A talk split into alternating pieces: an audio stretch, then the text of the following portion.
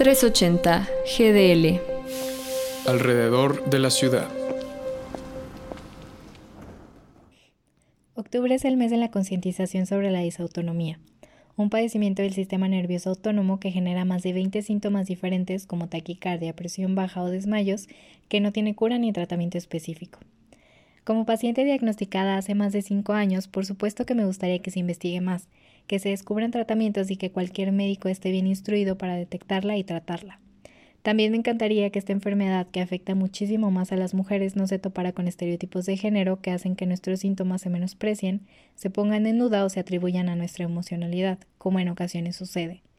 Pero también me gustaría que la concientización sobre esta enfermedad nos hiciera ver lo acostumbrados que estamos a anteponer casi cualquier cosa sobre nosotros mismos y sobre nuestro bienestar, ya sea físico, emocional o incluso social. Muchos autores consideran la disautonomía como una discapacidad porque ocasiona agotamiento, bajas drásticas de presión arterial y síntomas similares que nos obligan a hacer pausas para recuperarnos. Pero principalmente la consideran una discapacidad porque tenemos contraindicadas ciertas cosas que solemos dar por hecho, como la falta de descanso o el estrés desmedido.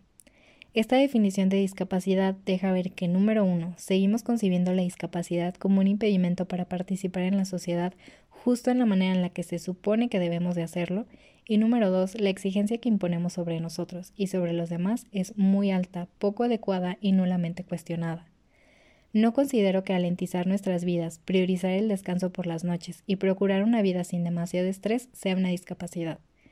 Por supuesto que hay días malos con esta enfermedad y claro que los síntomas son muy desagradables, pero pensándolo con detenimiento, el estilo de vida que debe de llevar una persona con disautonomía es el estilo de vida que cualquier persona debería de mantener. Es urgente crear más conciencia sobre la enfermedad y estudiarla muchísimo más a fondo, más ahora que se ha descubierto que el padecimiento puede aparecer como secuela del coronavirus. Pero como individuos urge que le demos al equilibrio la importancia que verdaderamente tiene. Urge desnormalizar, dejar la vida entera en cosas cotidianas a pesar de las afecciones que podamos tener a mediano o largo plazo.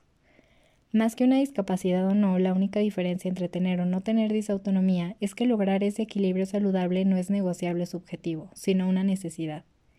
Lo ideal sería que construyamos poco a poco una sociedad en donde no tengamos que decidir entre cuidarnos o cumplir y lograr sueños y expectativas.